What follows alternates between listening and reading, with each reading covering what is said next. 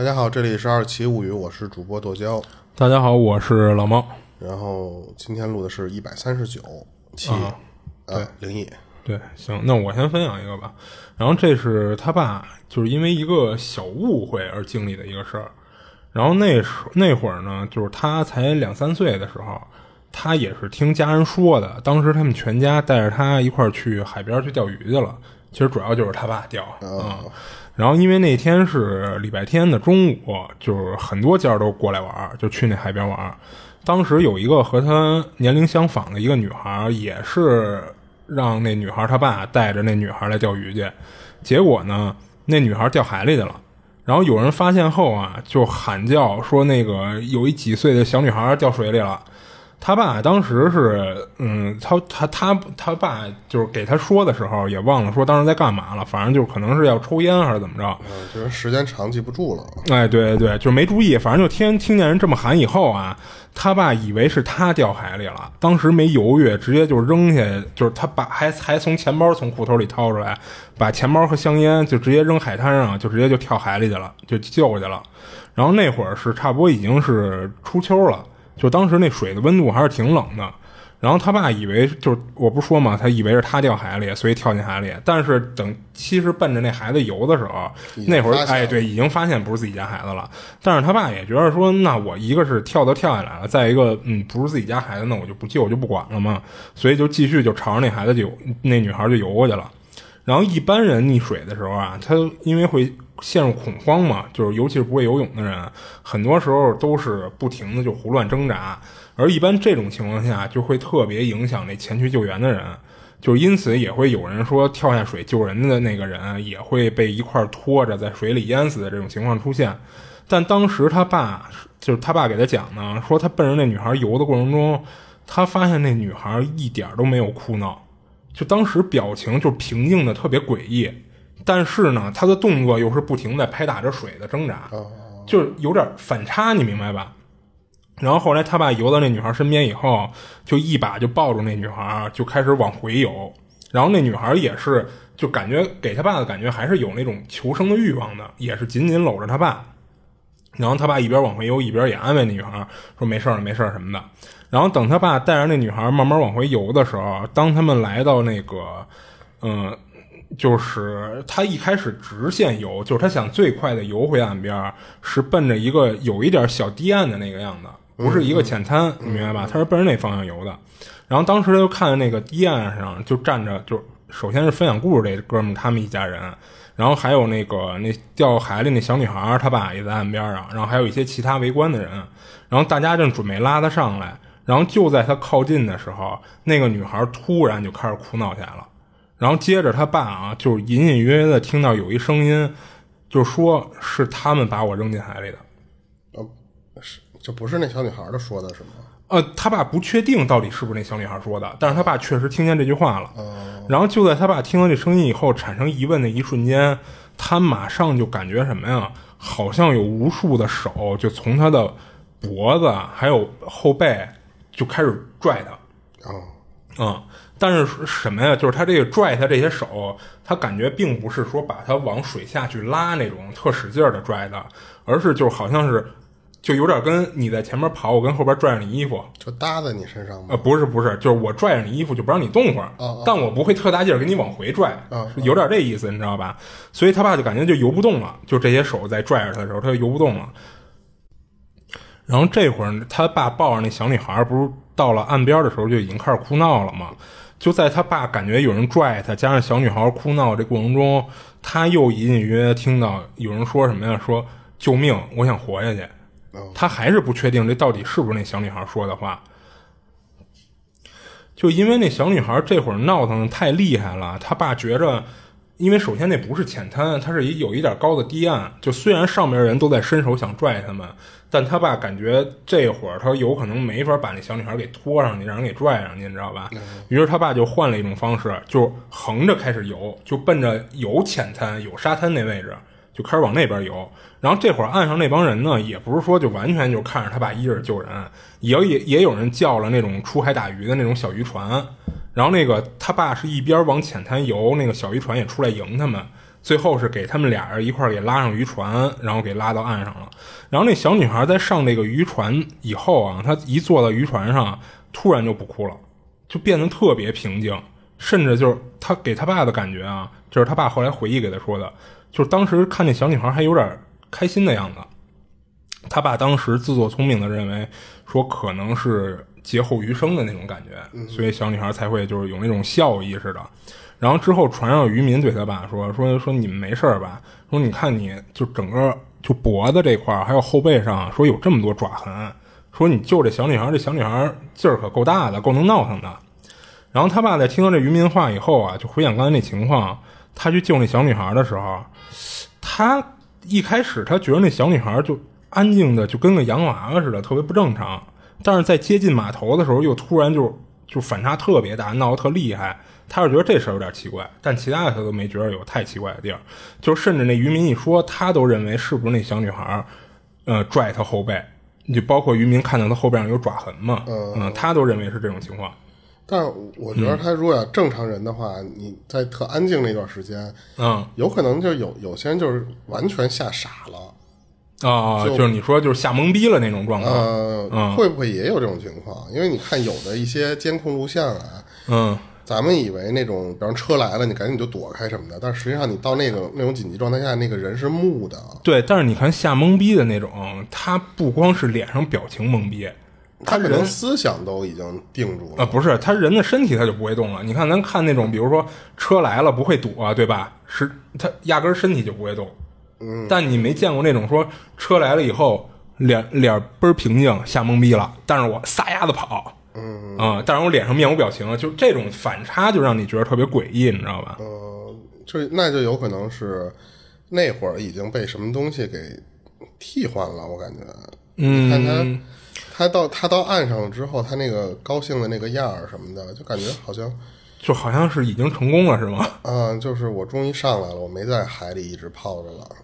就相当于我还占了一个人的身体，我上来了，是不是有点那个？有点那意思。但是后来有一句话，其实吓到他爸了，就是他们被救上去以后，俩人不等于衣服都湿透了吗？因为都是不是那种脱光了穿着游泳裤那种跳下去游泳去，就直接穿着正常衣服下去的嘛。俩人都湿透了，然后人赶紧就给他们带到一个就是附近有一个渔业协会，给他们带到那儿找了两件衣服，让他们俩换衣服。然后在换衣服的过程中啊，换完衣服以后，就是肯定他爸跟那小女孩不能一块儿换啊。换完衣服衣服以后，他爸带着那小女孩往外走的时候，那小女孩突然小声对他爸说：“是我爸干的。”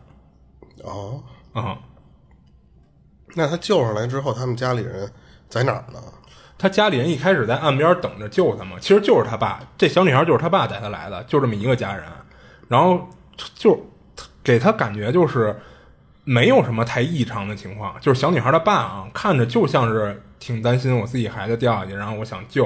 然后包括小女孩进去换衣服，她爸也在外边煮煮等着什么的，没有那种感觉，就是像那小女孩说的，好像是她爸故意要给她推海里淹死她什么那种感觉。反正当时她爸是没看出来这事儿的。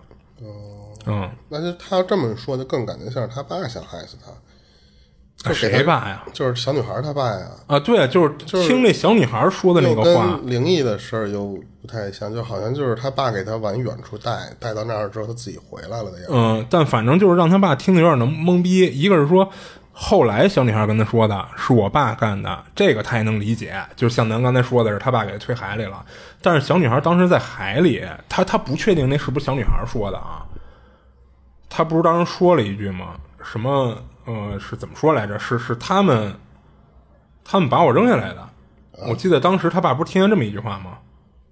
就他爸带着这小女孩，等游到快到那个堤岸的时候，当时不是小女孩开始哭闹吗？嗯，就在那会儿，他爸听到了一句，但他不确定是不是小女孩说出来的，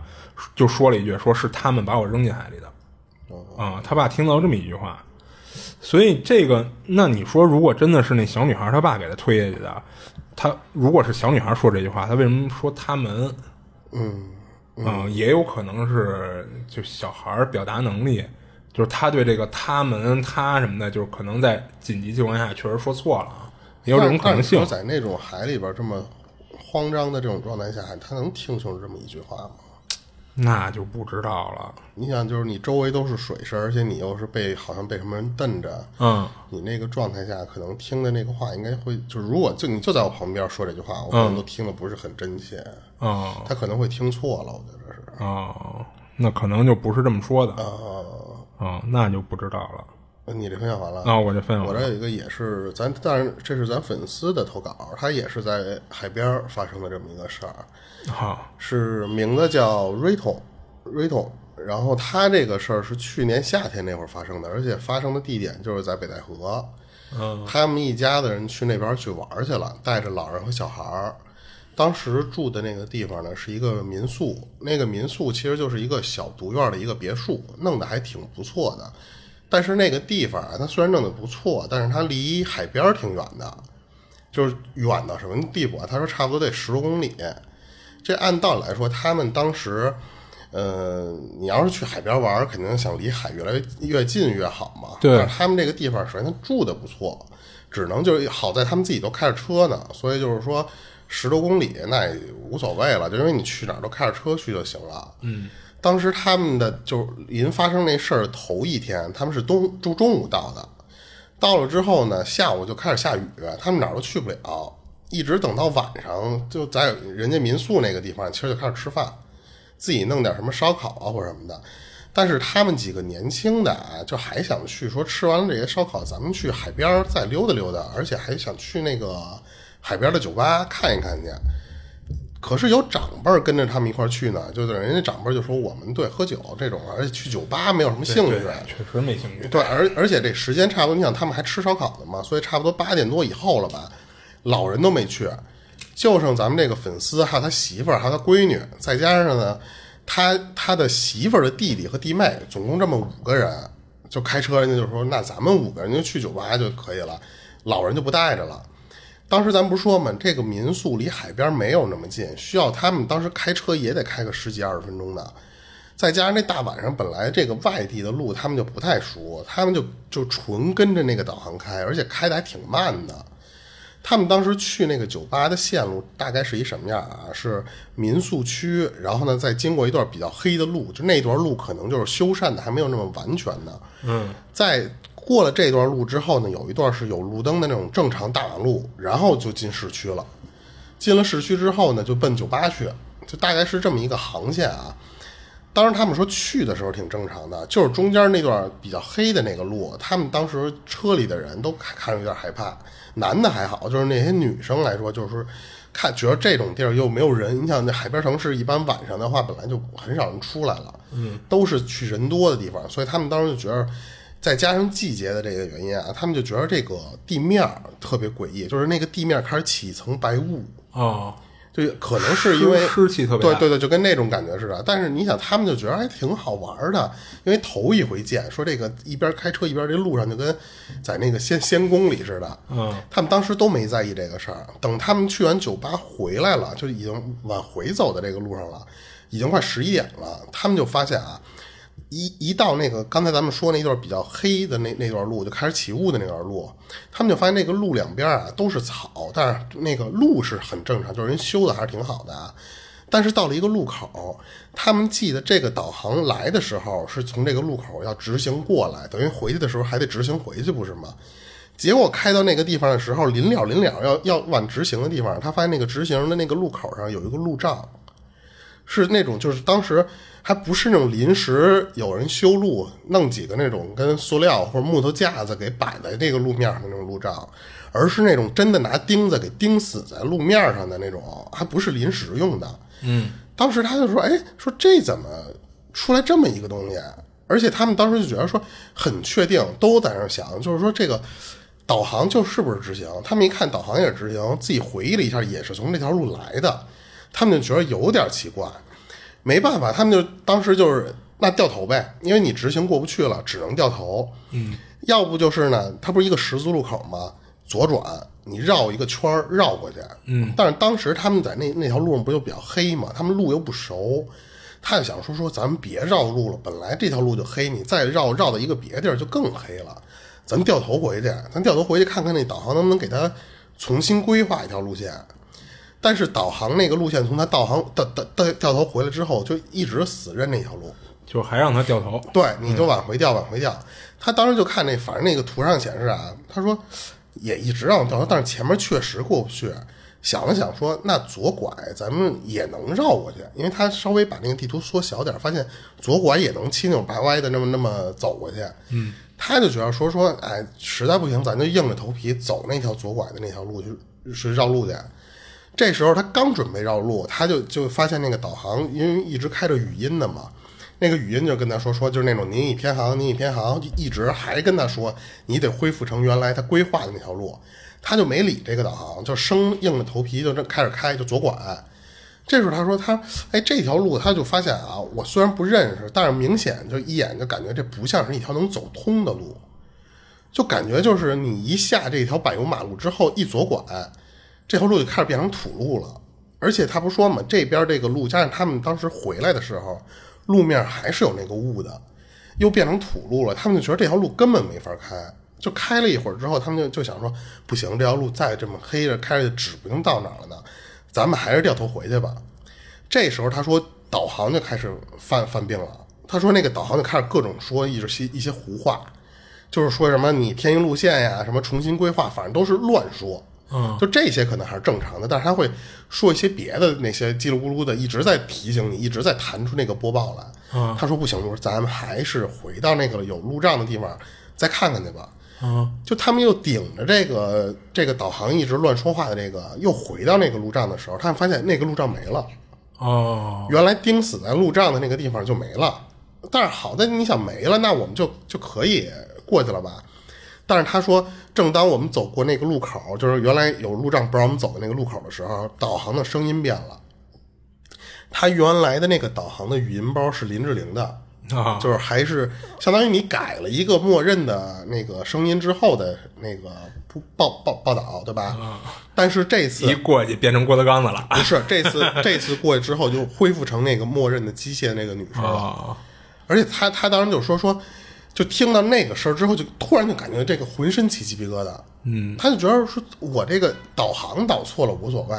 然后你这个路上可能我我就说实话，我真看错了，我我这当然不太可能。嗯，因为我们这车上除了小孩那四个人，都看见前面有一路障了。这而且他晚上开车，他得开着车灯啊，对吧？对，关键是你这个语音包是怎么给我在这儿就变成重置成以前的那个。默认的导航的那个声音了，嗯，他们就一直那那好在那条路能过嘛，所以他们就说我们就硬着头皮一直听着那个默认的导航声，一直开回民宿。一你等到民宿的时候，就差不多有路灯了。但是奇怪的是，到有路灯的那个地方的时候，导航的声音又变回来了，又变成又变回林志玲的那个声了啊。但是也没有什么奇怪，就他们因为已经回来了，就再没有说经历别的什么奇怪的事儿了。他说：“就这，这是他第一件事，就就结束了。嗯，就还挺奇怪。他他当时给我找了一张网上那个图片，嗯，就他说不是那种普通的那种小路墩儿。他说有的那个就是高的，他这个图片其实都是矮的。他说那个高的有的能当限高用，嗯，所以他那个车是根本绕不过去、开不过去的，就凭空出现的那个。但是在他掉掉头左转什么的，这么开了两次之后，那个东西就没了。哎，那你说他会不会？”他掉头回去，然后又左转什么的，他其实是不是走的是另外一条道啊？不是，他们其实对那条要直行的路已经非常明，就是他第一次停的时候就很确认，他要走的就是那条路了，因为只有那一个路口嘛。嗯，他们左拐了一次之后，其实没有经历什么东西，全是土路，他们就不敢往后开了。嗯，所以他们当时觉得那个有点像是跟鬼打墙，但是它不像是鬼打墙那样，因为他们自己也没有什么。说破解鬼打墙的方式啊，或者什么的，嗯，他就来来去开嘛，就是对，就就他当时碰见这么一个事儿，也觉得挺奇怪的。然后后面讲了一个，其实是一个比较乌龙的事儿，但是当时给他吓坏了。那会儿他说他上初中的时候啊，当时还是住在一个河边的一个平房里面。当时那个平房就相当于就是你出了胡同就是河边，那河边有一个小空地，平时这个空地就是他们就咱粉丝啊，他们几个小伙伴。用来在那上玩捉迷藏啊，或踢球啊什么的，就那么一个娱乐场所。嗯，当时他说就在上初中的一个刚立秋的时候，差不多就是晚饭以后吧，七八点那那会儿，有一点擦黑，还没到纯黑的时候呢。他说平时玩的不错，这几个伙伴啊，就就约着说咱们晚上也不一定说玩什么，咱先出来聊聊天来，玩会儿捉迷藏或者玩会儿逮蛐蛐什么的这些东西，见了面再说。所以他们其实都是有这么一个约定的。他说那天吧，他还就是最先吃完的。临走的时候，他拿了一球，拿了一足球。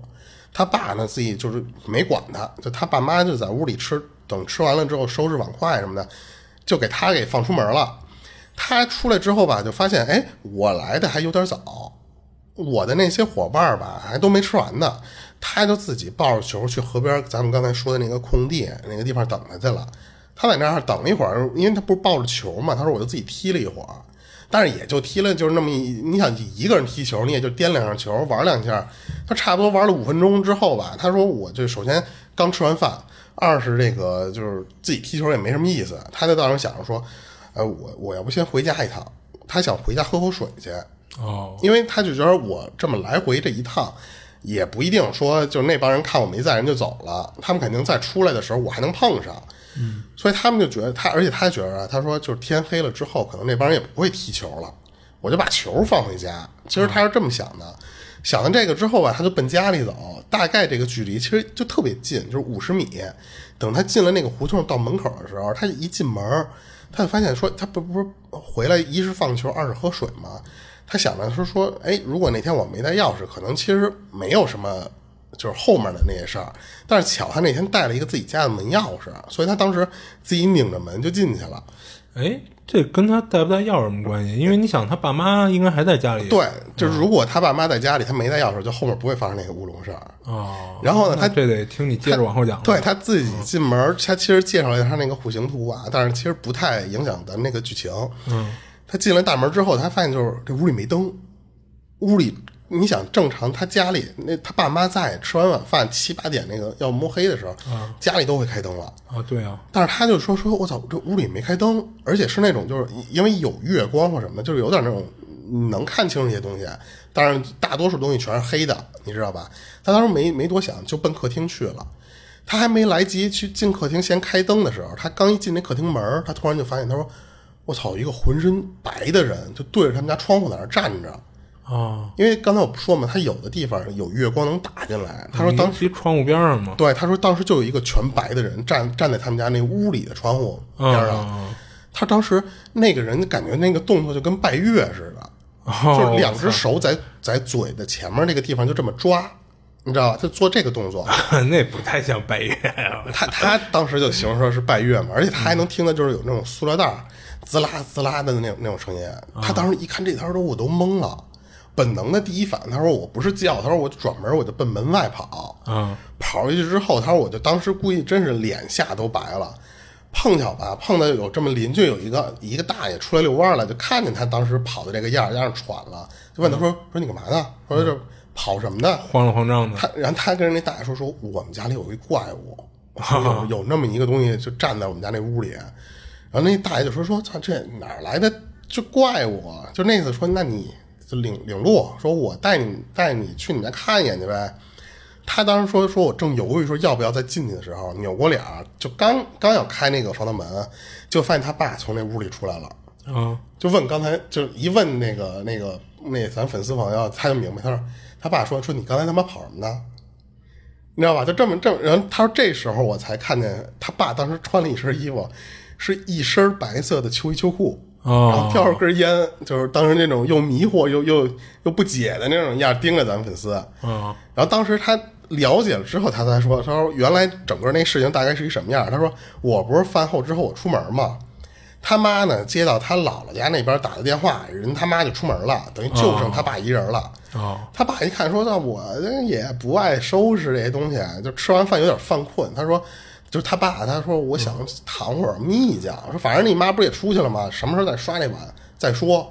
就把电视灯全给关了。哦，然后刚躺下完，说结果说，哎，我想来一根儿。嗯，但是他说我又懒得开灯了。他说，于是我就站在那窗窗窗户前面，就就着那月光在那拆那个烟的包装纸呢。哦，就所以他为什么当时看那个。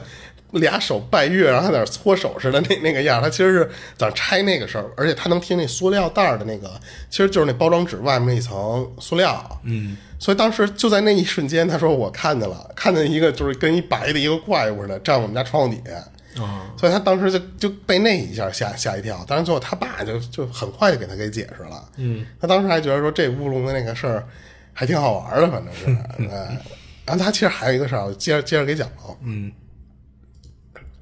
然后这个事儿其实就发生在他结婚前那会儿了。他到现在他说我也不知道当时经历的那个事儿具体是一个什么情况啊。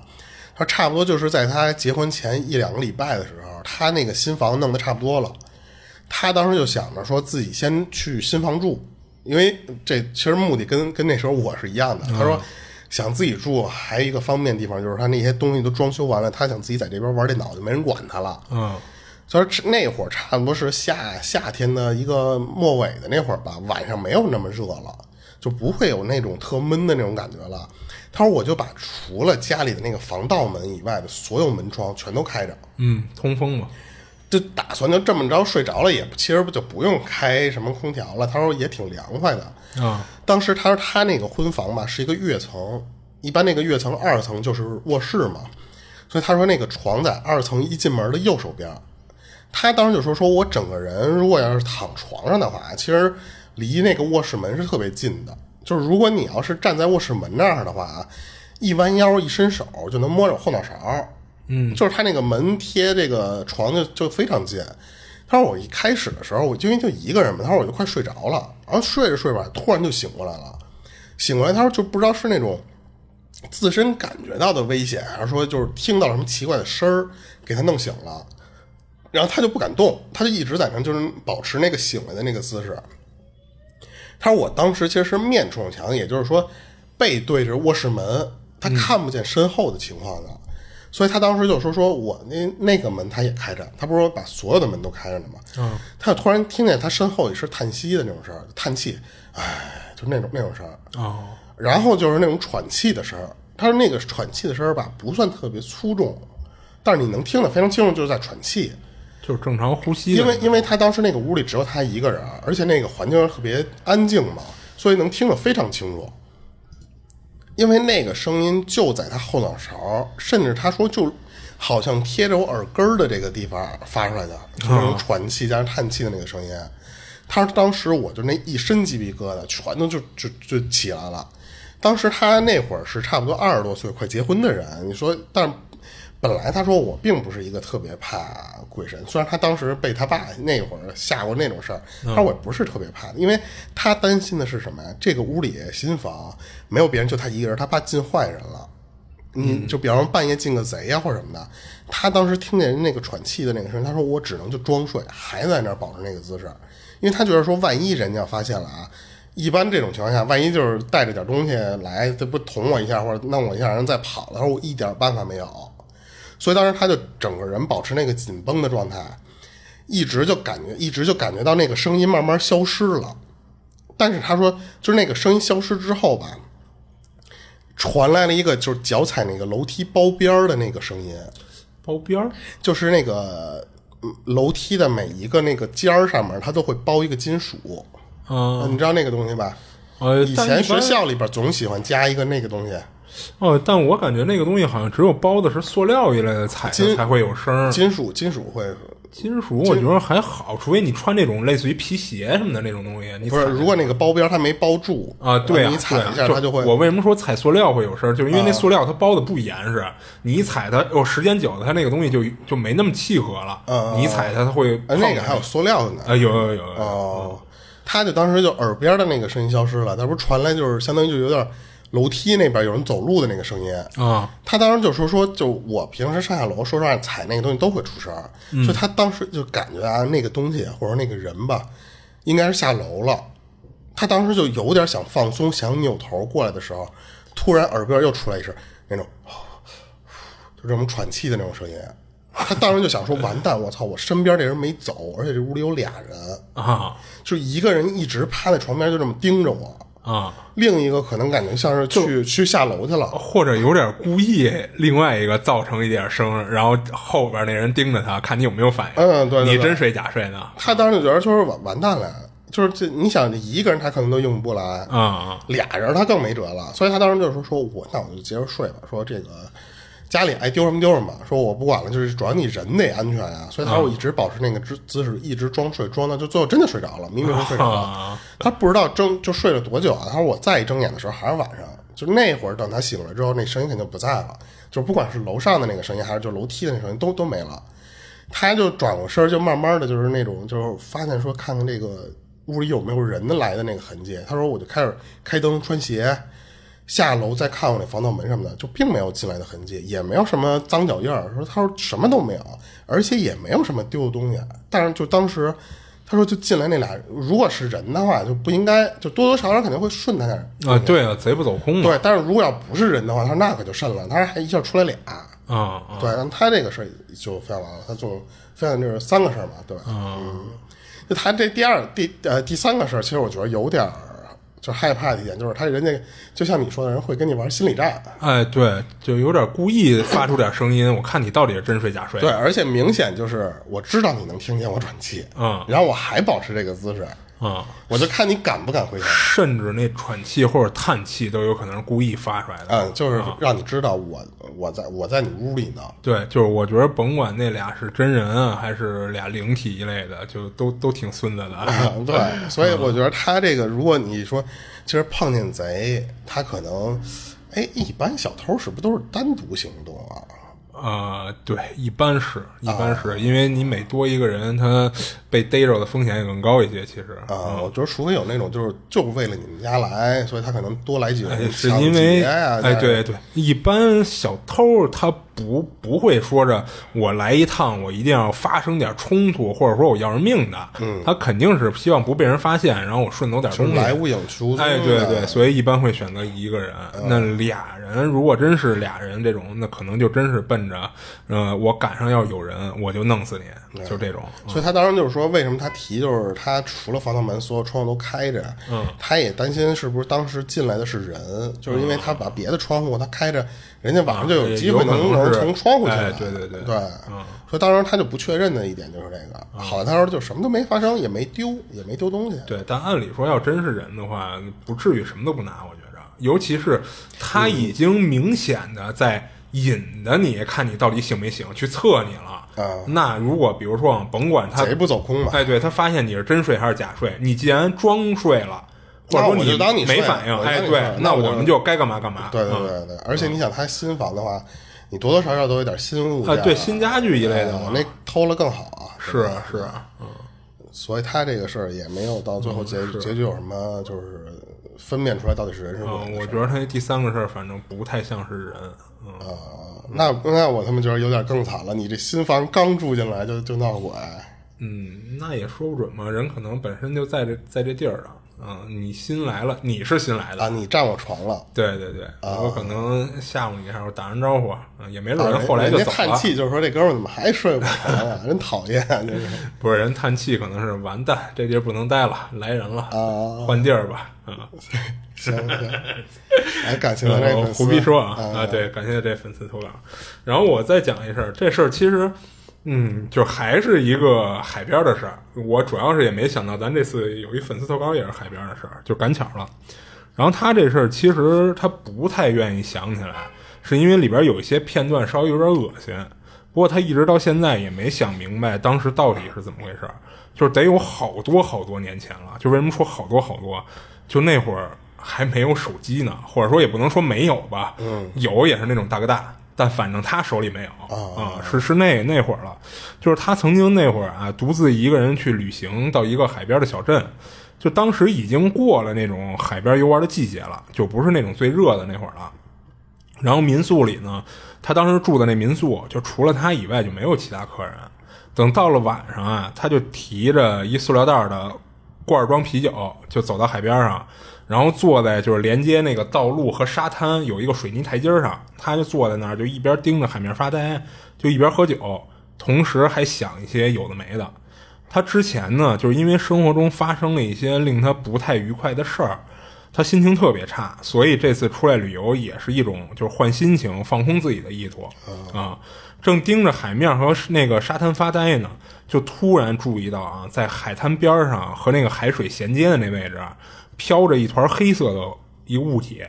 他以为是什么一条大鱼或者什么其他海洋生物呢，于是他就挺轻松的走向那黑色物体，想过去看看到底是什么。结果在他走过去的途中啊，他就闻到那个海风中就夹杂着一种就腐烂的味道。就直到他走近后，他才发现。不是你提这个味道，就是现在我最渴望闻到的味道，就是我现在为什么呀闻不见什么东西。那你也不能渴望闻到腐味儿。腐味儿好像是最容易闻到的味道，啊就是就是你鼻子对这个臭味儿的敏感度是比别的高的，我听说。啊，哎，我还真没试过，就是鼻子不通气儿的时候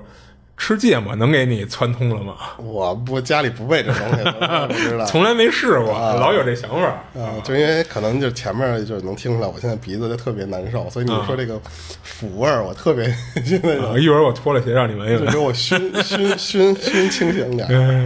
然后我接着讲啊，他就闻到一股腐烂的味道，直到他走近以后，他才发现那黑色的物体是一具尸体。应该是一个溺水淹死的人，这是当时他想的啊。因为乍一看之下，他没发现这个尸体上有什么明显的外伤，就比如说脑袋让人砸了，或者说哪有一大口子一类，没有这种外伤，所以他觉得应该就是淹死的人。加上是海边嘛，当时他是既紧张又害怕，就想赶紧报警。然后后来想想，就是首首先一个是手边没有手机，然后再一他想说，我是不是先通知一下民宿比较好？不过当时就是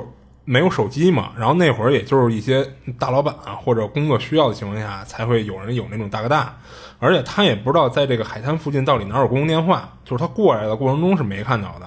加上一般普通老百姓，你几乎就没有什么看到意外死亡的尸体的机会，嗯啊，这种概率其实一点都不高。所以突然这一下，他就有点慌的不知道该怎么着了。就在他犹豫的这个这会儿啊，那具尸体突然动会儿了，爬起来了，然后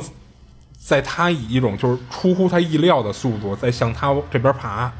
而且在靠近过来的途中啊，他看到那尸体身上不断的在往下掉东西，嗯，他当时就吓傻了，就一屁股就坐在沙滩上。然后他在路灯的那个照明下，看到那具死尸就从身体上掉的是什么呀？是他身上一些烂掉的腐肉和各种小生物。我靠，啊，他当时看的不是很清楚，他觉得掉下来那些除了他这尸体的腐肉以外啊，有可能是一些小螃蟹或者什么大虾一类的。就食腐那些东西，啊，当时就是那种惊吓过度的状态下，加上又黑，他也没看清具体是什么。但他印象最深刻的什么呀？他看见从那尸体上掉在沙滩上，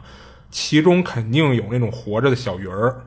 就因为掉在地上还跟那扑腾呢，哦就是鱼那种在在缺氧岸边上，对对对，跟那扑腾呢。然后之后那尸体一直爬到他面前以后，就是他因为吓得已经愣了都，就看那尸体就突然特快速的伸出手上下掰开他的嘴，然后那头发就稀疏的烂泥的那个脑袋就开始往他嘴里边钻不是不是不是不是什么什么，啊！那尸体爬过来掰开他的嘴就要往他嘴里钻就掰往粉丝的嘴里钻，啊！这不是咱粉丝投稿，哦是我网上看到一个，哦嗯，但当时他完全不明白这到底是怎么一回事儿。他一开始还以为是自己吓傻了不会动，但是后来他回忆这事儿的时候，感觉那会儿就是就跟让人点了穴似的，就是因为他想起自己就是本能的挣扎想逃离这种情况的，但是发现自己完全动不了。然后那尸体的头、手臂加上肩膀啊，这会儿都已经钻进他嘴里了。他就感觉到一阵阵就是凉凉的触感，就顺着他喉咙在往他食管里、往他肚子里钻。然后他感觉那尸体就特别奇怪，就好像是什么呀，就是一没有骨头或者说练了缩骨功的似的那种，然后就像豆腐一样的软烂，就开始往他嘴里钻。然后他就觉得这就完全违背了这个物理物理情况了。他这会儿有想物理的事儿，没有，他这只是后来回忆的时候想的啊。然后等那尸体已经钻到了，就是只剩腰部还在他嘴外边的时候，他发现自己突然就能动了，他就开始玩命的挣扎着，反抗着，想把那个往往把他就是从嘴里往外弄。然后接着他就开始感觉就是一股极度的那种腐臭味，就往他鼻子里钻。他想合上嘴，但是完全没法合上，而且他舌头还尝到了一股就特别酸的酸味儿。他不知道自己后来挣扎挣扎了多久啊，然后在不知不觉之中，他记忆就断片了，就应该可能就是当时吓昏过去了。一直到了他恢复意识的时候，可能是因为就昏迷以后啊，一直在海边吹海风的关系。等他醒了以后，发现自己全身这会儿冰凉冰凉的，就好像就已经给吹透了似的。然后他从沙滩上站起来以后，花了一些时间整理了一下自己思绪。他看了看周围海滩啊，并没有看到那具什么溺死的尸体，也没有当时在向他爬过来的过程中掉落那些腐肉和小生物，四周完全没有任何异常的痕迹。他想着说：“操，那我刚才是不是做了一场梦啊？”不过他就感觉那鲜明的那触感啊，让他记得特别清楚。就算经历的可能是一场梦，也当时也让他有一种就是特别不适的感觉。就不关关键这玩意儿，他肯定不能是真的，这要不嘴早被豁烂了。啊，对呀，他就觉得特恶心嘛，然后他就开始吐起来了，然后他把他头天吃的那些东西全都吐到沙滩上了，然后他吐的过程中呢，他发现自己那呕吐物里边还有一些东西正在蠕动呢，他一边忍受着那个酸臭的味道，就一边凑近了仔细看了看，他看见在他那个呕吐物里边有好多那种挣扎的海蟑螂，哦，啊，没多大啊，都是一厘米左右的大小。然后没见过这玩意儿的听友，其实可以网上自行搜索一下图片哈，我就不描述了。那个好像有人吃那个，呃，对，据说是可可以吃，对对对，什么炸了一类的，煎了一类的，做避风塘一类的啊。然后看到这种情况啊，他就更恶心了，想着说，是不是他刚才昏过去的时候，这些海蟑螂就爬他嘴里去了？就嘴里有东西吃是吗？那 不知道，他他猜的嘛，要不然按理说你胃里怎么会有这种活物吐出来呢？而且他就这会儿就觉着刚才那个就特别不像是梦，就因为他的触感啊，包括他那种感觉什么的都太真实了。他就想着说，会不会刚才真的是有一个尸体就钻进他体内了？所以这等于这些海蟑螂是那尸体就连带着一块带进去的，所以他胃里才会有这东西，现在才能吐出来。那玩意儿可能都不是尸体，它可能就是一个跟那个叫什么那个杰克斯派罗里边那个。呃，那个克苏鲁的什么东西啊？就是他们不就能变化成，就是有一个人身上被诅咒之后，就会寄居一堆小的那些什么小小贝壳什么的。哦，那是不是碰见那玩意儿了？哦，我没看过那个啊，你没看过那个杰克杰克？没有没有，真没看过。我操，那你牛逼了啊！来，你继续，一部都没看过。哎，然后想到这儿啊，他就又有一股那个恶心感往上涌。他就想马上忘掉刚才的那些想法，包括那个记忆，但他压根儿就做不到。然后，不过他已经吐了半天了，到这会儿已经没有什么东西可以吐了，但是他仍然就控制不住的又继续干呕了半天。当他吐到一半的时候啊，突然一道手电筒光线照了过来，他听到一女人的声音，然后后来他听出来是他们那个民宿的那女老板。就因为他一直没有从晚上那个散步中回到那个民宿嘛，那女老板本来这两天就没什么客人，然后发现他这好家伙。出去了就没回来，所以有点担心他不会说在海边出什么事儿了吧？就就一客人，你别再出事儿。然后就特地打手电筒到海边来找他来了。然后他一边就有点带着哭腔的，就把刚才经历那些事儿，然后一边呕又呕吐了两次，就就给人女老板讲了一遍。然后后来他跟那个民宿那女老板就一块儿回去了。然后他又洗了一次澡，他才相对的冷静了一点洗完澡以后呢，那女老板可能在这过程中已经联系过警察了，所以他看到两名警察这会儿在那个大厅等他呢。然后他告诉警察说刚才在海滩上那个经历，但是人听完了压根儿就不信。而且刚才那女老板已经简单的跟警察说了一下他所叙述的这些东西，那人俩人已经粗略的在附近的海滩上检查了一遍了。但是当时发现，就除了他呕吐的那些呕吐外，呕吐以外，什么东西都没有啊。然后由于当时已经很晚了，都是已经快快后半夜了，所以那警察看他没什么事儿，加上也不太信他说的这些，人就走了。然后他也就去睡觉了。等到第二天早上啊，那女老板还是挺担心他的状况。这还有后续呢，是吗？啊啊，就没讲完呢。不过他想，他的胃目前就是肯定没法接受任何食物，所以就拒绝说吃早餐。然后之后，等到差不多上午的时候，警察又来了一次，因为毕竟在昨天晚上他的口供中其实提到过尸体嘛，他又和警察就回到了昨晚事发的那个现场检查了一遍，但同样的那边除了他呕吐的那些东西以外，没有什么所谓的溺死的尸体。然后他当时就就呆呆的站在沙滩上，就想着昨晚这事儿，就让他觉得特别难以置信。然后最后他被人 警察认定为就是你晚你喝多了，你在沙滩上喝多了产生幻觉啊，然后后来那天他就就索性就就没再跟那儿玩儿，就离开那小镇了。啊，然后就直到现在啊，其实他有时候还是会在想他这个事儿。那你说那种会不会是喝多了，然后他自己不不一定是产生幻觉啊，就是他可能真的是喝高之后这人不受控制，自己吃东西来的，就是哦，胡逼吃是吗？赶上赶海了，他在那儿看见什么活物往嘴里塞，啊就就说实话，你可能酒局参加的不多，就是确实是会有喝高了，哪怕喝断片儿 喝完了他他想吃东西，啊。不是，我知道，我知道。呃，就你像之前我有一同事啊，就真是喝多了，喝多了，他开始胡逼喝，你知道吗？他拿那个我们当时宿舍里那个六神往酒杯里倒，然后嚷嚷着要跟人干这个喝。啊就那个确实是喝多了胡逼喝，嗯，但是我觉得你像他这个，嗯，我觉得不太像，他有可能确实喝多了胡逼吃，就是他吐出来那个，有可能是他当时吃进去的，对对对对对。但是你说喝多了会产生幻觉，这个我好像还真没听说过。呃，一般好像都会就是就是完全不记。如果你真喝高了，我觉得那，就就是断片儿了就是彻底断片儿了啊！你还能相当于有那么清醒的一个被扒着你嘴往里爬的这个，对对对，所以我觉得不太像是喝多了导致的这个幻觉，但我也不能说他这完全就不是幻觉啊，因为毕竟确实有点离谱了，他这事儿，嗯嗯。确实是然后他后来其实，在想他自己这事儿的时候，他想到了一种就是让他比较细思极恐的什么呀？你说之前老有那种就是说，嗯，听说过或者说在一些影视作品看到有一人经历了一个事儿以后，就这人就疯了，啊对吧？你说那些疯了或者说精神失常的人，他会不会真的是因为碰上了这么一个事儿？就就他违背物理学的事儿。哎，对对对，就是他不一定真的是自己给自己想疯了，他会不会真的是，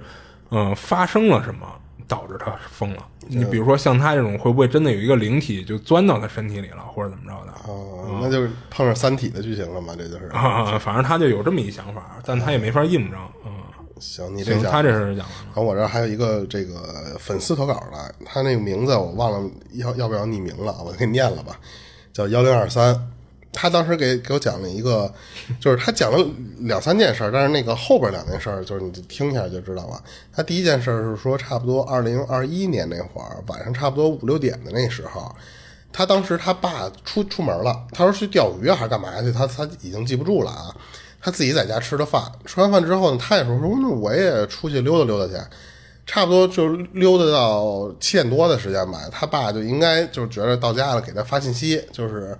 因为他就是问他说去哪儿了，什么什么时候回来，他给他发这个。他当时他说我正好遛弯溜到附近小公园散步呢，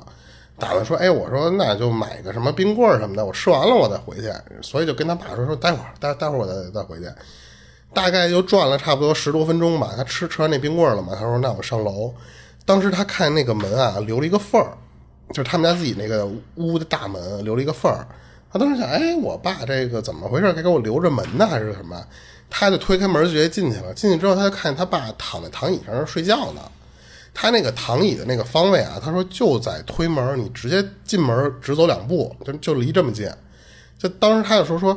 我爸如果要是醒着的状态下，他说就是躺在躺椅上一左一左转，就往往左脸一看，他说就能看见我进门。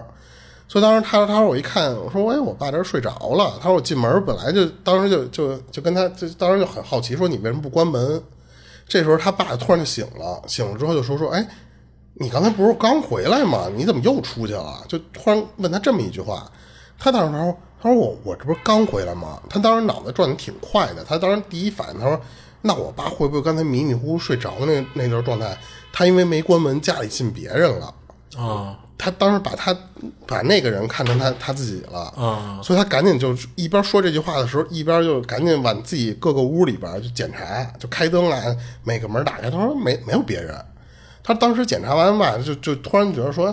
哎，我爸是不是睡糊涂了？然后就回到客厅，就接着问他。他爸当时就说没有，他说刚才我躺躺那个躺椅上刷手机，我听见你回来了，而且呢，你想他刚才不说那个位置吗？就离房门非常近。他说我在玩手机的时候，听见你进了门之后，然后直接就奔你你那自己屋就回去了。回去之后就开始听你在那没一会儿就打打打开电脑玩玩电脑，就那嘎啦嘎啦。啊敲键盘的时候，他说我那当时用的那个轻轴，那键盘声特别明显。嗯，他他但是他爸不懂那轻轴啊，就听你咔啦咔啦响那声。他玩了一会儿，他说我就我就在那儿看了会儿手机嘛，他说我就困了，我就睡着了。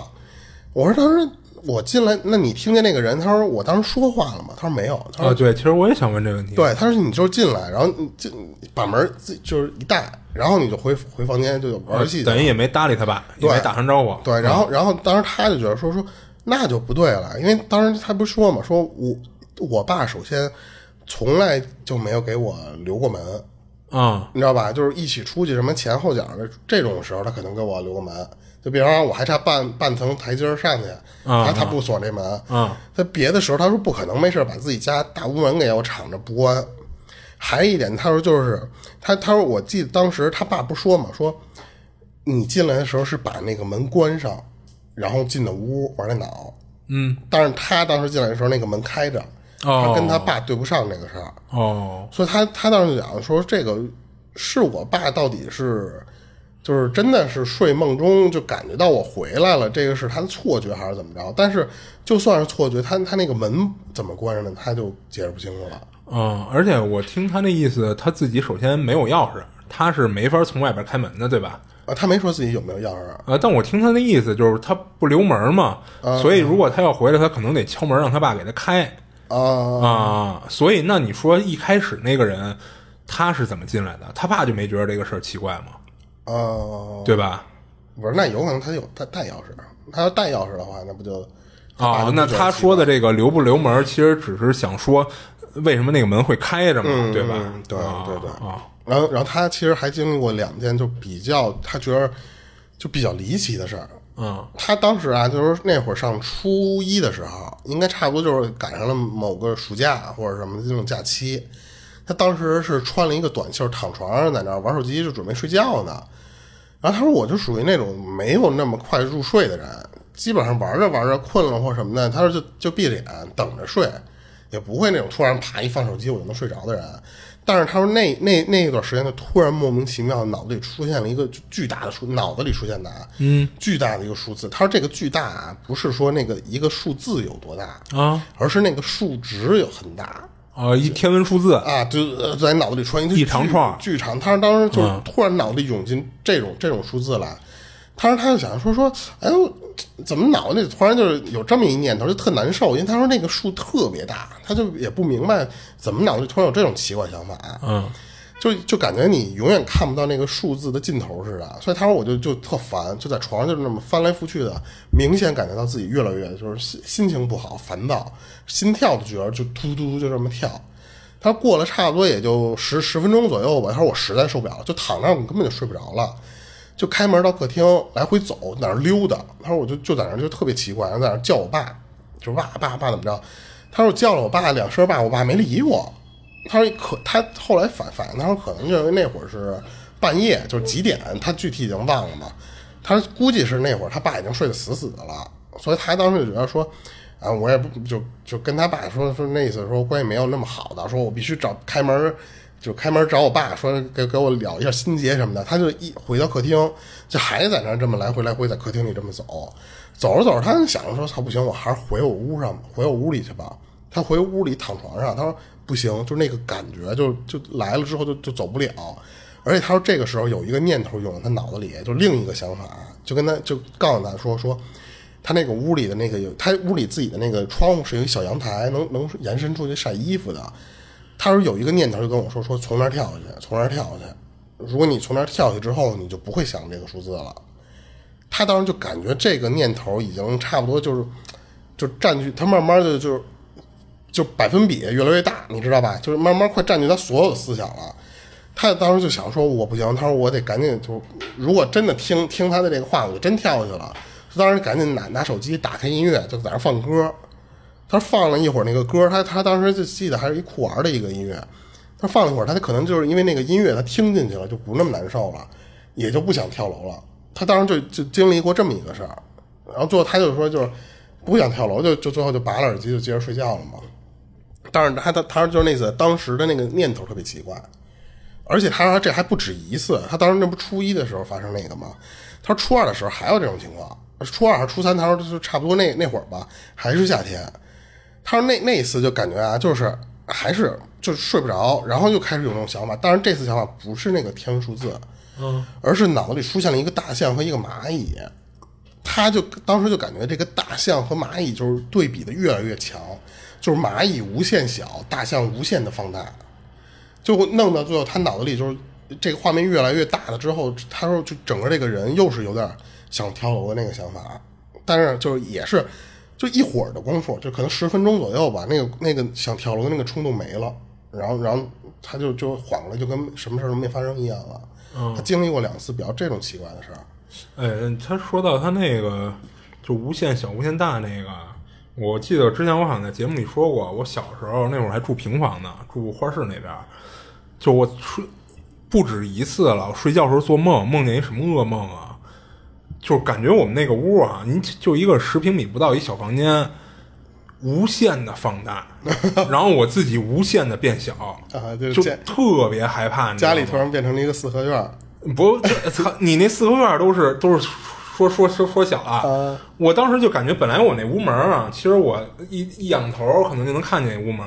我就感觉那个离我越来越远，越来越远，就感觉这个屋在无限的放大。躺在广场上去了啊！就当时特害怕，就我醒了以后发现一身的冷汗。对他当时说这个时候，我其实没好意思问他，就是我我觉得你会不会就是那会儿粉丝啊，就是说那会儿。会不会有一些精神压力过大，然后导致了一些抑郁的那种念头，或者抑郁的这种征兆？是，就是一般那个抑郁了之后，他会莫名其妙的想不开呀，或者是什么的，会不会有那种情况？但是你像我经历那个，我醒了以后，我就知道，我操，做一噩梦，就是想不明白为什么做一这这样的噩梦。但是我也不会有那种什么轻生的念头，所以我也不知道他这个是什么情况。就他说这两次就已经非常强烈，就是那个脑子的那个想法，就是想死的这个念头越来越重，越来越关键就是他有点莫名其妙啊。对，他就没有任何的征兆，就是突然的，就是这两个想法，就这两次嘛，就两个想法就突然钻到脑子里，而且就感觉就跟那种。就是有人植入你那一个错误信息在你脑子里，让你这个脑子里负负载过重，有点就是你已经不清醒了的那那种状态。呃，咱之前其实分享过一个事儿，就跟他这个有点像，也是那哥们儿，但那哥们儿确实是经历了一些就是让他有点抑郁的事儿。嗯，然后但是当时他就感觉耳朵边老有人在跟他说：“你跳下去吧，你跳下去接错了。”嗯，要不然就是我记得那个事儿，后来还一个是什么呀？让他去厨房拿刀割腕去。就直接就跟他说：“你你厨房那儿有把刀，你看见了吗？”对，所以我就很好奇，是不是那段时间咱们那个粉丝可能是有的，我没好意思问，因为已经过去这么长时间了嘛。但我觉着应该是没有，要不然他应该会提一下这个的。嗯，对，嗯，行，他这这些事儿也分享完了，感谢咱这个粉丝啊，感谢粉丝投稿。嗯，然后我再分享一个，然后这是也是网上看的，就是他说前些日子啊，就是遇上了一件就是令他特别害怕的事儿。就想分享出来跟大家说说，然后也让大家看看能不能给分析分析。他是在日本上的学，然后毕业后呢就留在那边就继续工作生活了。然后那天啊是他朋友 M 他们家附近的一个叫博清哥店有周年活动。嗯，这博清哥你知道是什么吗？玩弹珠吗？哎，对对对，这其实是一个音译的。然后所以呢，就是几个朋友啊就约好说一块去玩去。他们总共是四个朋友。从早上开始排队，就本来打算说玩个呃十来分钟、二十分钟，我赚点小钱就离开了，就就走了。但之后呢，玩的过程中啊，运气一直是起起伏伏，结果一直玩到人家打烊，最后四个人啊，连一万日元呃都没挣到。他一万日元差不多也就是折合五百块钱人民币，也就是。然后这几个朋友就加上他呢，就都觉着好家伙，这玩了一天，玩讨了个没趣。就为了打引号的反省嘛，就是他们打算说在那个居酒屋里喝一会儿酒，一直喝到人居酒屋也打烊了。然后因为没喝够呢，所以决定去那个 M 他们家中啊再续一波，因为离 M 家他们比比较近嘛。然后他们在路上那个便利店就买了点酒，就到了 M 的公寓。然后那管理员一进去啊，那管理员就说说对不起啊，电梯出故障了，你们走楼梯吧啊。然后大家就觉得特别扫兴，就问这 M 说你们家住几楼啊？因为他们从来就没来过这 M 他们家，然后 M 说九楼，然后大家就一边抱怨着一边爬楼梯。等进了屋呢，就开始他们第二局酒局。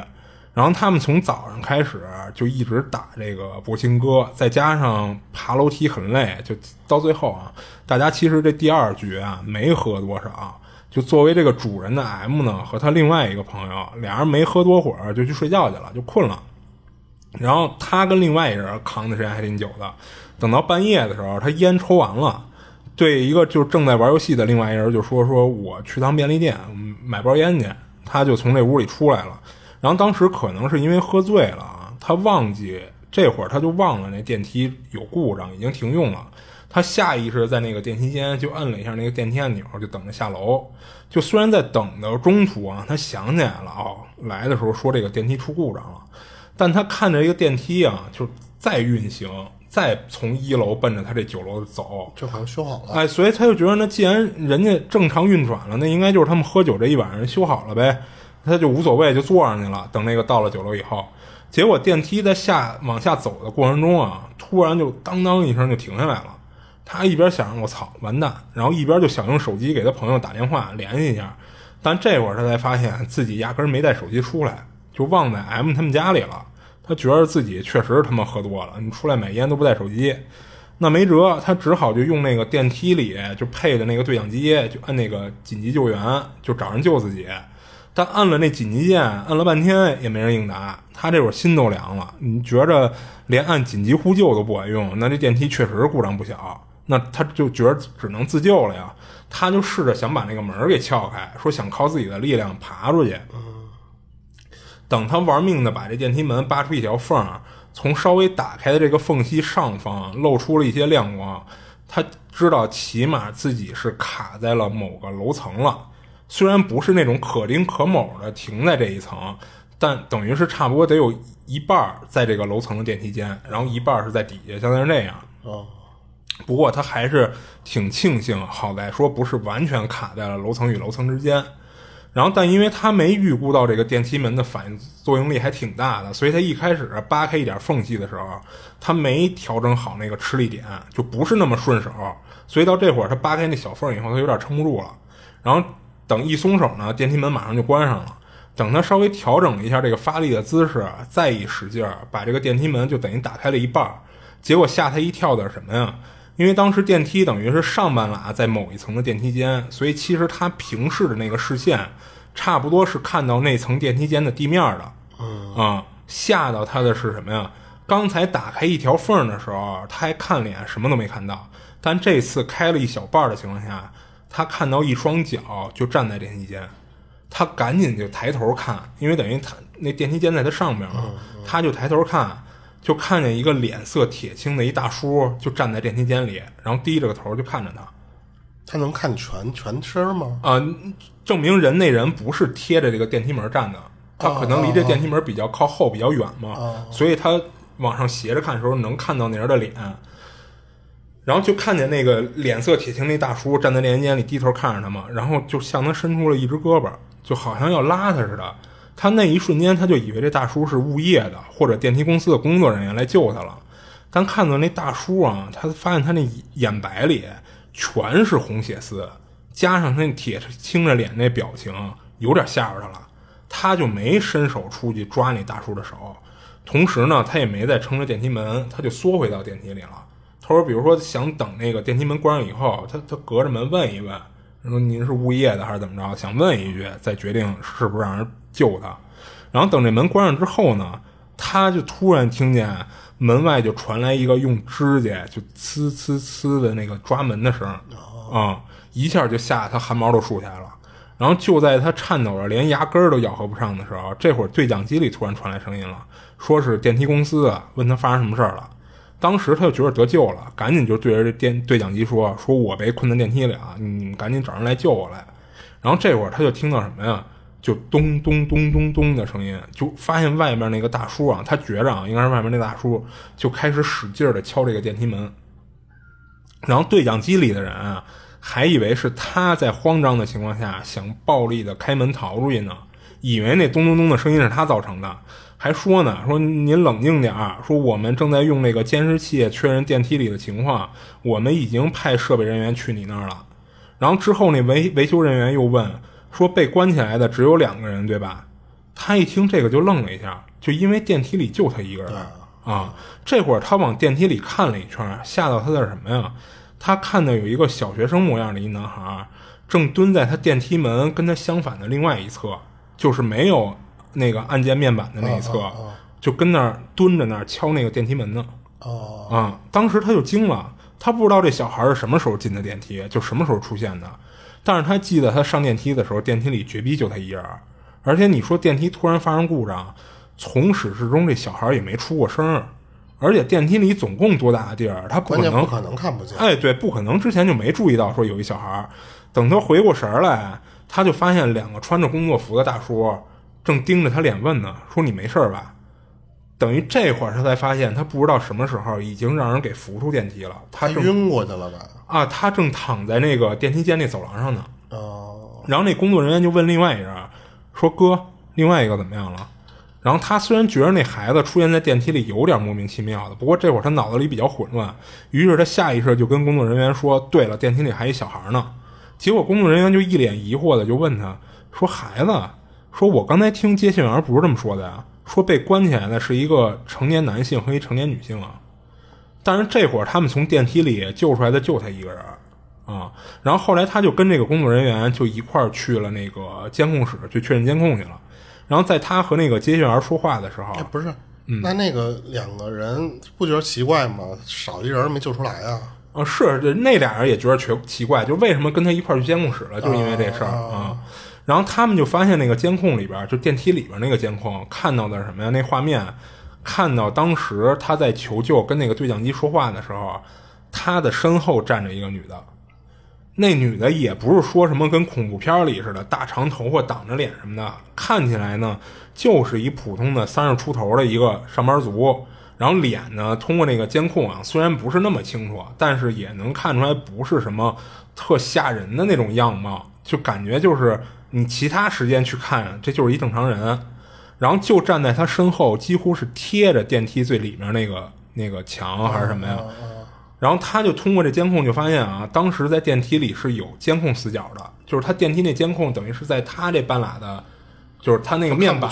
哎，对，那面面板上面的那个角上是照不到他看到那小男孩的那个角的，他监控死角在那个位置，所以他当时看监控的时候只看见有一女的在他身后，但没看见蹲着的那小男孩。然后之后那工作人员就检查完以后啊，就跟他说这个电梯我们没检查出有什么故障。就是他们也不知道为什么当时电梯没有停，就是停对地儿，哎，对，没有停在地儿，停在一个半拉的位置了。然后他之后呢，就是发生这些事儿都确认完了，就是人说没什么事儿以后，他就回到 M 那儿了。他发现他仨朋友啊，居然还都在睡觉，就本来已经闹得很凶了，就没想到完全不影响这些人跟那儿睡觉。他就决定先把这个 M 给叫醒，把这事儿给 M 说了一遍。然后 M 之就说什么呀？说我之前没跟你们说过吗？就是他说租房子的时候啊，听那个房产中介说过，之前在这楼里的这些住户啊跟物业反映过，说这个坐电梯啊，经常会有人看到那三个人，就是他看到那大叔，然后他身后那女的还有那小孩，就经常有人反馈说看见过那仨人，但也不是说每次都出现，然后只是因为有这个不好的传闻啊，所以他租住的地方就价格相对的会便宜一些。然后 M 一直觉得这事儿呢有点膈应，所以一般没什么特别的事儿。他 M 这人他本身就不坐电梯了，他爬楼梯呢也当时锻炼身体了。然后他一般啊会对第一次来他们家的来他们家玩的人，他都会提起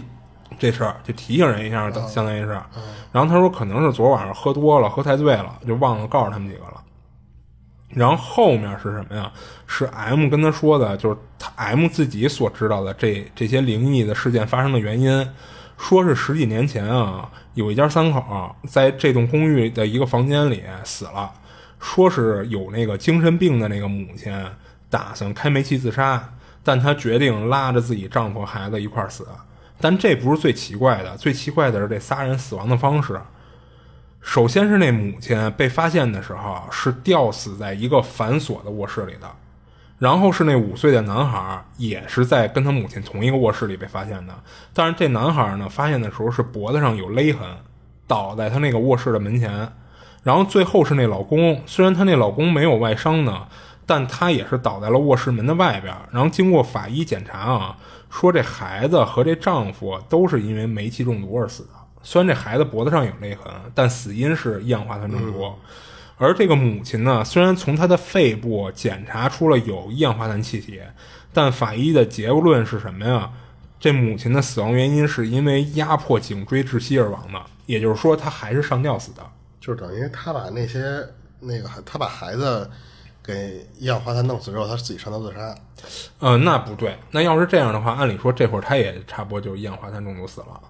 呃，感觉是他什么呀？开开煤气以后啊，把屋门一反锁，他可能曾经尝试想勒死自己孩子，但是不知道最后是没忍心下去这个手还是怎么着，他可能停了，或者说没有彻底勒死，给孩子勒昏了，他自己就上吊自杀了。啊，所以等于这母亲死亡原因就是上吊死的，但是这孩子和这个父亲最后都是一氧化碳中毒死的。嗯，就发生过这么一事儿，所以他听完以后啊，他就觉着那会不会他那天看见的就是这一家三口？而且他为什么觉得像是这仨人呢？你看当时那个男的，就是他说脸色铁青那大叔是站在这个电梯外边、电梯间里边的，对吧？嗯。然后等于从监控看，他电梯里边是有一女的。然后他自己还看见一小孩儿，嗯嗯，三个全出来了啊！而且他这个布局就特别像是那个卧室的情况。那铁青脸那大叔为什么后来咣咣咣捶门，甚至拿那个指甲挠门？是不是就想开开门救自己孩子？好，就并不想救你，然后我就是想救我孩子。你你死不死跟我他会不会其实拿这个电梯这个地儿在重复他们在卧室的那个生前的那个动作？啊？可能当初曾经那男的也尝试想救自己孩子来着，但是那母亲把门反锁了嘛。啊，嗯，哎，你之前你记得我讲过一个台湾省那边的一个一个大厦，好像是一个写字楼啊，然后后来那个有一对母子失踪了，我记得是，然后失踪之后，他们就调那种各种监控，路面的监控啊，加上那个首先调路面监控，他们查到了这个母子进到了那个大厦，啊，再调查那个大厦的。监控首先先看到的就是他们进电梯了，嗯，从某一层出去之后，这个人就人间蒸发了。哦，那不就是中国版的蓝可儿事件吗？对，然后然后那个就楼道的监控没拍出来他出来的，啊，就是没发现从电梯出来。就比方他从七楼出来了，但是没有那个影像，但是电梯里的影像是他从七楼出来。哦，这个人就完全消失在这个楼里了。哦，就等于电梯里拍到了这帮人在七楼停的时候，他们出电梯了。嗯，但是七楼的监控并没有看见他们从七楼出来。对对对，而且当时我记得咱还分析说，那个那个月份好像是是冬天还是什么时候，然后当然给孩子穿的单衣，反正都特别诡异的行为。哦，最后那个好像有点印象。对，咱还说那个会不会就是潜逃？但是说潜逃的话。你你得多高超的记忆，就知道这个电梯的有拍的这个死角，嗯，而且还是你得就是正常一个母子，我觉得是没有这么多的，就是跟电影里的黑客知识似的，你能躲开所有的这楼楼楼梯间的死角，嗯，好像零零七，对你跑别地儿去，但是那一对母子就消失了，最后就传出那一个大楼里边闹鬼，哦，就有点像那个那种样似的，但是那个因为是最后连尸体都没有找，就人就没了，就不知道为什么，啊。行行，然后我这事儿分享完了，然后还有一个咱粉丝的投稿，啊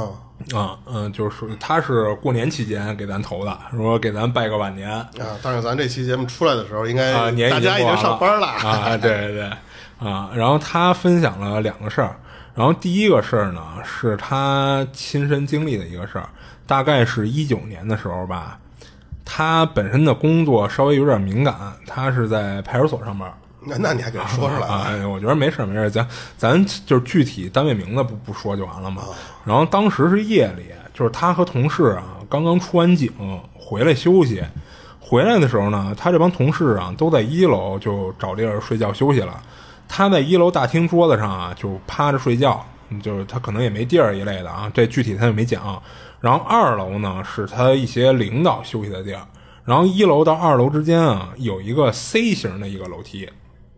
嗯嗯，就是呃，从一楼往上走，走到那儿有一个缓步平台，然后再一折身儿往上走，这不就是一 C 型嘛？就是其实就是一正常结构楼梯。然后他们这楼梯呢是钢铁材质的，就是一走上去咚咚咚响的那种啊。他们上班呢，平时就是要求穿皮鞋，所以他上下楼啊就是会有声音。他趴在桌子上睡了大概有半个小时吧，就突然听到那个楼梯啊有人穿皮鞋下楼的声音。然后声音大概有个几秒钟的时间就没了，就是他非常确定是那个皮鞋下楼声，但是他没起来，就是当时特别困，而加上那个几秒钟，这声音不就没了吗？而且他敢确定的是什么呀？当时没有人下来，或者说没有人上楼，就是因为他一楼的这帮同事啊，在他回来的时候就都在睡觉休息，而且一楼本身是有厕所的，你不可能说半夜有人起夜，非得去二楼上厕所去。而二楼他领导休息的那个零楼层也有厕所，也不可能说我上个厕所也非要到一楼来上来，所以理论上来说啊，这大半夜的就甚至都后半夜了，就不会有人没事来来去上下楼梯玩。对啊，然后等第二天早上，他等于是值了一晚班嘛，他下完这晚班以后啊，他就问这帮在一楼休息的同事说：“昨晚上你们听到半夜有那个穿着鞋下穿着皮鞋下楼的声音没有啊？”然后他们他同事说说那个听到了，也是说就持续了特别短的时间就消失了。然后他这个其实第一个事儿他就讲完了，就是算是一个特别小的一个小恐惧一小插曲啊。他说其实过了好多年，他有时候回想这事儿还是觉着有点毛毛的。而且他说什么呀？就我们上班的这个点儿，按理说就是阳气会非常的旺盛。非常重啊，而且咱之前不是也听人说过吗？说甭管是这些，就是呃警察呀，或者说当兵的什么的，就是他们本身就是一个在这种光辉的照耀之下，是是按理说应该是百邪不侵的这种状态的嗯但其实咱也分享过一些，就是从事相关职业的人员经历的事儿，对吧？然后他这第二个事儿呢，是他朋友给他讲的一个经历。就是他小时候呢，在农村住，他自己家盖的房子呀有两层。晚上啊，他一个人骑电瓶车回家，到了家以后呢，他家里没有人，他要从一楼走楼梯到二楼走廊开灯，就是因为他当时就可能设计不好啊，他那开关没在一楼一进门的地儿，他得去二楼去开灯去。然后他借着月光呢，还是。看的不是那么的清楚，就虽然借着月光能有点亮，但是他可能比如说他布局或者说他窗户大小的问题，导致其实屋里看的没那么清楚，他就稍微有点摸着黑的就走上二楼，他凭着自己就是对家里这个记忆啊，就找着开灯那按钮，就突然啊，他往一楼沙发上看的时候，他看见一个一个人形，就一团黑雾的人坐在一楼沙发上。而且他发现这人是穿着一个就有点类似于古代的那种着装，是一大红色的衣服，然后披着一个长头发，把脸盖着。而且他发现这个人是没有双腿的，啊啊，他双手就这么垂直的就落在身两侧，他有点分不清楚是男是女。但按理说，他觉得大长头发可能应该是一女的啊。那人就笔直坐在沙发上。哦，刚才说的这个都是他朋友的经历啊，不是他的经历，只不过我就直接用他来代替他朋友了啊。然后就吓得他就直接就躲到一个那个家里的杂物间里去了。一开始呢，他是就是害怕，后边在杂物间里啊就越想越气，就说这这他妈是我家，我凭什么这么害怕呀？他就随手就拿起一个杂物间里一木棍就从杂物间里冲出来了，就一边骂骂咧咧的，就一一边往那个一楼沙发那边冲。结果等冲到那沙发面前的时候，他发现沙发上什么人都没有。然后他这会儿把家里灯都开开以后，他整个跟屋里翻了个底朝天，也没有看到家里哪儿躲了一个陌生人一类的啊。然后他这他朋友这事儿其实也就分享完了。啊哎，那你说如果真是家里碰到这么一个情，就是我反正第一反应我不敢冲过去啊啊啊！我可能先先问两句。嗯，那你怎么问啊？就是我得看看，如果真是人的话，他愿不愿意回答我？要不是人的话，我可能就不敢下去了。嗯，是你怎么？你是人吗？你要是同样你是人是鬼？不是你是谁呀？啊啊！你得稍微给自己壮个胆儿，说两句话，壮个胆儿。啊，那他要回你，我是隔壁老王呢？那你觉得他是人是鬼？嗯，嗯，我觉得不好说。嗯，行，然后他这是你这都废了，啊我这边没有了。啊啊，嗯，然后咱们这个都差不多了。那咱这期就到这儿呗哎。对对对，然后也是感谢各位粉丝的投稿。呃对对，感谢我们的那个投稿方式还是以前的那几样，嗯啊，就是从留言或者是什么地方能看到进群加投稿的方式，嗯，然后还有就是我们的那个公众号也可以直接进群投稿。然后这里是二七物语，我是主播豆椒，我是老猫，下期见。下期见。